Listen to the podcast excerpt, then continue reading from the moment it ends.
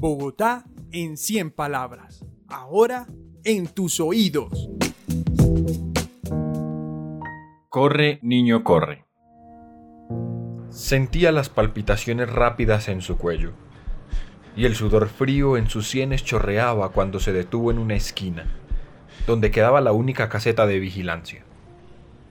Sus zapatos estaban a salvo. Esa mañana recordó rellenar muy bien la punta con papel periódico.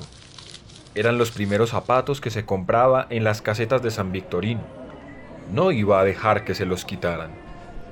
Tenía que correr más rápido que el anterior dueño de esos zapatos, que le costaron el doble de lo que se hace limpiando y haciendo mandados. Daniela Ospina, 24 años, localidad Puente.